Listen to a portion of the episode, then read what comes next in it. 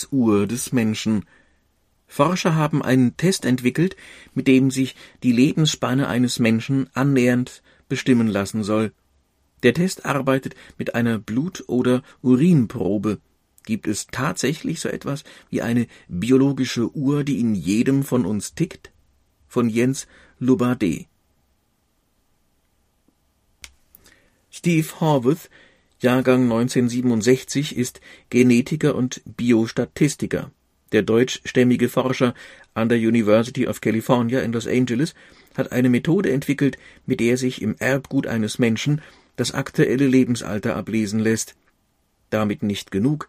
Horvath will mit dieser Methode auch die verbleibenden Jahre eines Menschen errechnen, wenn in dessen Leben nichts Tiefgreifendes dazwischenkommt. Das Gilgamesch-Projekt. Horvath ist letztes Jahr 51 geworden, auch wenn er rein vom Aussehen als 40-Jähriger durchgehen könnte. Wie viele Jahre ihm noch verbleiben, interessiert ihn nicht, sagt er. Sein Alter und sein Altern ertrage er stoisch. Nicht aber das Altern an sich. Das treibe ihn schon seit seiner Jugend um. Bereits als 15-Jähriger diskutierte er mit seinem Bruder und Freunden darüber. Wir haben uns für allerlei naturwissenschaftliche und philosophische Themen interessiert, sagt er. Eines der großen Themen dabei war der Tod. Warum müssen wir sterben? Warum können wir nicht länger leben? Die Jungen schlossen einen Pakt, sie wollten dem Tod die Stirn bieten und schworen, ihre Karrieren der Bekämpfung des Alterns zu widmen. Mit der passenden Dramatik nannten sie ihr Vorhaben das Gilgamesch-Projekt, eine Anspielung auf das alte sumerische Epos, das von der Suche König Gilgameschs nach der Unsterblichkeit erzählt. Das historische Epos hat leider kein Happy End. Gilgamesch findet die Pflanze der ewigen Jugend, aber eine Schlange stiehlt sie ihm. Horvaths Bruder und die Freunde von einst haben sich längst anderen Themen zugewandt, aber Steve Horvath ist 35 Jahre nach dem Pakt mit seinen Kumpels dem Ziel des Gilgamesch-Projekts einen guten Schritt näher gekommen. Er kann den Tod zwar nicht aufhalten, aber er meint sagen zu können, wann er kommen wird, natürlicherweise. Orakel mit Eingeweiden Glaubten die Seher der Antike, aus Eingeweiden von Opfertieren die Zukunft ablesen zu können? Kann Forscher Horvath tatsächlich in Eingeweiden lesen. Dazu braucht er lediglich ein paar Körperzellen. Prinzipiell sind alle Organzellen geeignet, aber am einfachsten ist eine Speichelprobe, Blut oder Haut. Sogar Urin funktioniert gut, weil er genug DNA enthält. Und darin oder streng genommen in dem, was dieser Erbinformation anheftet, kann Horvath das natürliche Alter eines Menschen erkennen.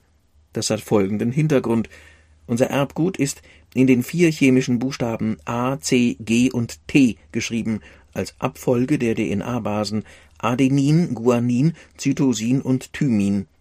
Drei aufeinanderfolgende Basen bedeuten nach der Regel der genetischen Codes eine Aminosäure.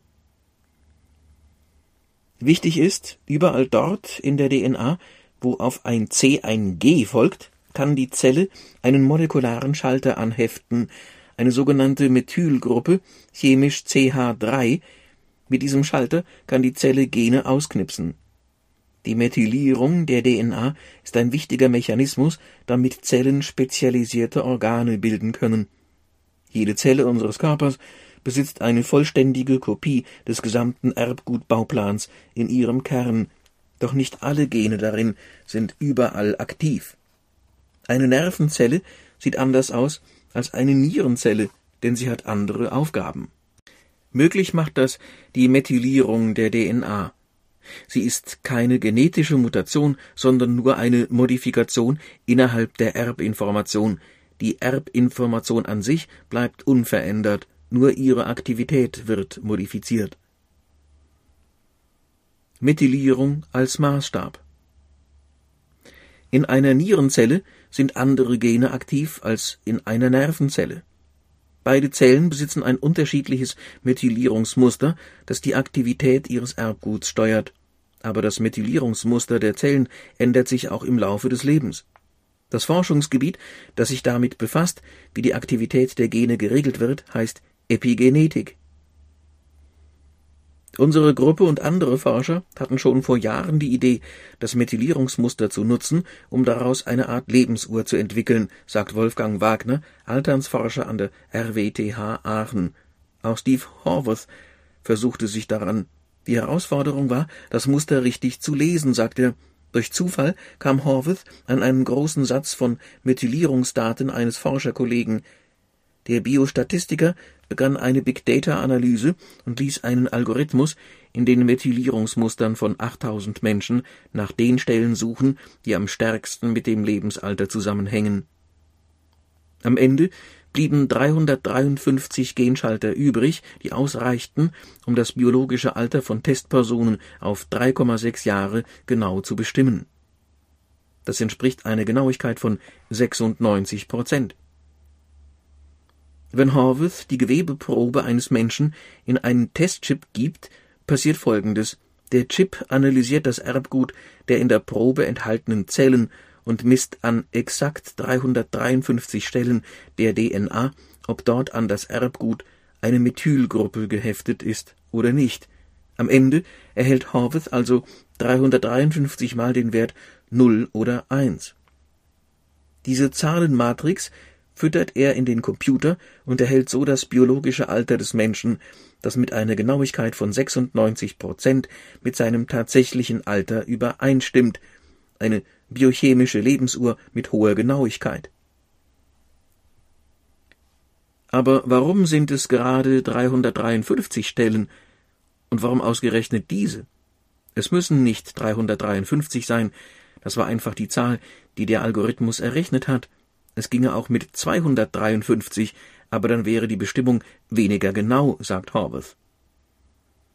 Altersbestimmung wird einfach. Männer werden in Deutschland heutzutage im Schnitt 78 Jahre alt, Frauen 83. Das sind Durchschnittswerte der Lebenserwartung. Das Alter eines Menschen nur anhand einer Gewebeprobe zu bestimmen, das würde neue spannende Möglichkeiten eröffnen. Für die Forensik könnten solche epigenetischen Uhren in Zukunft ein wertvolles Werkzeug werden, sagt Wolfgang Wagner. Der Landkreis Hildesheim hat Horvaths Alterstest bereits eingesetzt, um das Alter eines Flüchtlings zu bestimmen, der behauptet hatte, minderjährig zu sein. Horvaths Lebensuhr hatte mit einer Wahrscheinlichkeit von über 99,99 Prozent bestimmt, dass er älter als 26 sei. Auch das Landeskriminalamt Niedersachsen hat Interesse an der neuen Methode. Zurzeit dürften Ermittler die DNA eines Täters nur zur molekulargenetischen Ermittlung seines Geschlechts und seiner Abstimmung nutzen, wie das LKA mitteilte. Aber dem Bundesrat liegt eine Gesetzesinitiative vor, die eine Erweiterung der Untersuchungsmöglichkeiten an der DNA von Spurenmaterial vorsieht, so der Sprecher des Landeskriminalamtes die zweite Anwendung ist, dass man mit einer Uhr, die das biologische Alter misst, genau überprüfen kann, ob sich das Altern verlangsamen lässt, sagt Wolfgang Wagner. Auch Francesco Neri, Wissenschaftler am Leibniz-Institut für Alternsforschung in Jena, interessiert sich für die Lebensuhr. Er studiert sie an Mäusen. Er probiert unterschiedliche Ernährungsweisen aus, füttert die Tiere mit bestimmten Substanzen und schaut dann mit einer epigenetischen Uhr für Mäuse, wie sich das auf ihre Alterung auswirkt. Beispielsweise kann man so zeigen, dass eine Reduktion der Nahrungszufuhr den Körper langsamer altern lässt, sagt Neri. Wie die Gene mitspielen. Das biologische Alter ist nicht das chronologische Alter, man stelle sich ein Baby vor, es wird zum Zeitpunkt Null geboren. Neben ihm liegt ein Zeitmesser. Das Baby altert, wird ein Kind, ein Jugendlicher, schließlich ist es erwachsen, und der Zeitmesser neben ihm zeigt an, dass dreißig Jahre vergangen sind. Das chronologische Alter dieses Menschen beträgt dreißig Jahre. Nun nimmt Steve Horvath eine Speichelprobe und macht seine Lebensuhrmessung, aber sie zeigt 28 Jahre an, nicht 30. Warum? Ein Teil der Abweichung sei bedingt durch Messfehler, sagt Horvath, aber etwa die Hälfte hat genetische Gründe. Manche Leute altern langsamer als andere, manche schneller, und der Körper altert nicht einheitlich. Horvath fand heraus, dass die Organe ein unterschiedliches Alterungstempo besitzen. Schneller als andere Organe altert etwa das Brustgewebe von Frauen, die Gründe dafür sind noch unbekannt. Horvath hat auch über Hundertjährige untersucht. Epigenetisch waren diese Menschen 20 Jahre jünger, auch ihre Kinder alterten deutlich langsamer. Viele Faktoren bestimmen das Altern. Wie schnell jemand altert, ist größtenteils genetisch bedingt und damit auch, wie lange ein Mensch insgesamt leben wird. Horvaths Lebensuhr wird so zu einer Art Orakel. Aus der Differenz zwischen chronologischem und epigenetischem Alter kann der Forscher errechnen, wann ein Mensch natürlicherweise sterben wird. Natürlich kann Horvath keine Unfälle oder andere Schicksalsschläge prophezeien, aber er kann das biologische Verfallsdatum des Körpers bestimmen. Noch ist sein Lebenserwartungsalgorithmus nicht sehr genau, plus minus rund acht Jahre, sagt Horvath. Doch je älter der Mensch ist, desto besser werde die Prognosesicherheit des Tests, sagt der Forscher. Umwelteinflüsse sind wichtig. Horvath betont, dass es bereits sehr gute Parameter gebe, anhand derer man die Lebenserwartung vorhersagen kann. Raucht jemand? Hat er Übergewicht? Leidet er unter Bluthochdruck? Betreibt er Drogenmissbrauch? Wie viel Sport treibt er? Wie ernährt er sich? Zweifellos verbessert das epigenetische Alter die Prognose, sagt Horvath. Und der fundamentale Unterschied ist, der Forscher braucht dafür keine medizinischen Untersuchungen, eine Gewebeprobe reicht. Prinzipiell kann man so die Lebenserwartung schon bei einem neugeborenen Baby errechnen. Eine unheimliche Vorstellung, die ethische Fragen aufwirft, siehe das Interview auf der rechten Seite. Noch ist Horvaths Lebensprognose nicht genau genug, um den Zeitpunkt des Todes genau zu prophezeien, aber wer weiß. Der Forscher hat seine Methodik über die Jahre der Forschung hin kontinuierlich verbessert. Gerade erst hat er einen Algorithmus namens Grim Age entwickelt, von Englisch Grim Reaper, Sensenmann, der die Lebenserwartung noch genauer bestimmen kann. Und Steve Horvath hat ja genügend Jahre vor sich, um weiter daran zu arbeiten. Die ergänzenden Infos.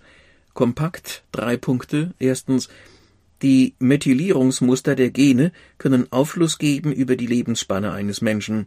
Zweitens, eine Blut- oder Urinprobe genügt, um das Datenmaterial zu erhalten. Drittens, aus der Differenz zwischen chronologischem und epigenetischem Alter lässt sich herauslesen, wann ein Mensch natürlicherweise sterben wird. Dann die Methylierung der Erbinformation. Die schematische Illustration zeigt zellulare DNA und epigenetische Faktoren. Die DNA im Zellkern windet sich in Schleifen um basische Proteine, sogenannte Histone. Epigenetische Faktoren beeinflussen, wie die einzelnen Gene von den Zellen eingesetzt werden. Beispielhaft für diese Beeinflussung sind die blau eingefärbten Kristalle, die die wirksamen Methylgruppen symbolisieren dann Bildtexte. Steve Horvath, H-O-R-V-A-T-H, hat die Lebensuhr entdeckt. Er selbst will seine Lebensspanne nicht wissen. Dann Wie viel Zeit ist dem neuen Erdenbürger beschieden? Kann das eine Lebensuhr wirklich verraten? Die Methode liefert eine biochemische Uhr mit sehr hoher Genauigkeit. Ein methyliertes DNA-Molekül, fehlerhafte Methylierungen im menschlichen Erbgut sind ein Risikofaktor für viele Krankheiten. Dem Alter davonlaufen. Gesunder Lebensstil hilft, das biologische Alter zu verjüngen.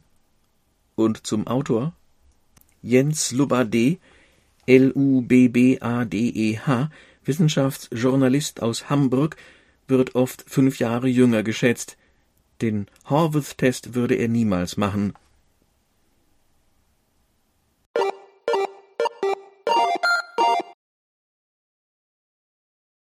Wenn Sie jeden Monat überblicksartig über die aktuellsten Entwicklungen in Medizin, Biologie, Technik, Soziologie, Psychologie, Archäologie, Anthropologie, Astronomie, Geologie und Geographie informiert sein mögen, sind Sie bei mir richtig. Frank Winterstein, Geschwister Schollstraße 24a 35039 Marburg 01701458843 die Telefonnummer, die E-Mail-Adresse winterbottom, geschrieben wie der Winter, B-O-T-T-O-M, wie Martha,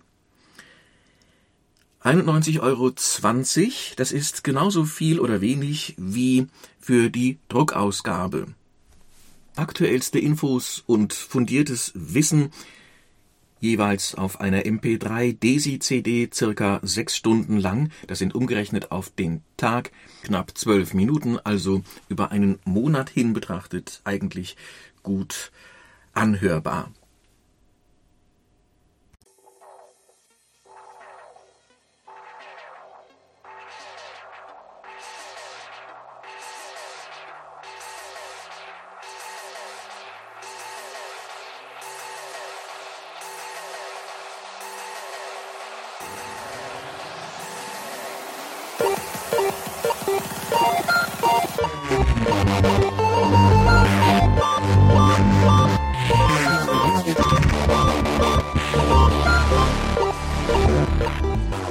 Das war Newton, eine Podcast-Produktion von Blinzeln Media in Zusammenarbeit mit dem Audiomagazin Bild der Wissenschaft. Gern kannst du uns kontaktieren, entweder über das Kontaktformular unserer Homepage www.blinzeln.org oder aber per E-Mail an podcast.blinzeln.org. Immer dran denken, Blinzeln schreibt man in unserem Fall mit einem D in der Mitte. Unser Podcast-Anrufbeantworter steht dir natürlich auch zur Verfügung unter der deutschen Telefonnummer 05165 439 461 und wenn du aus dem Ausland anrufst, einfach die vorangegangene 0 gegen die 0049 für Deutschland ersetzen.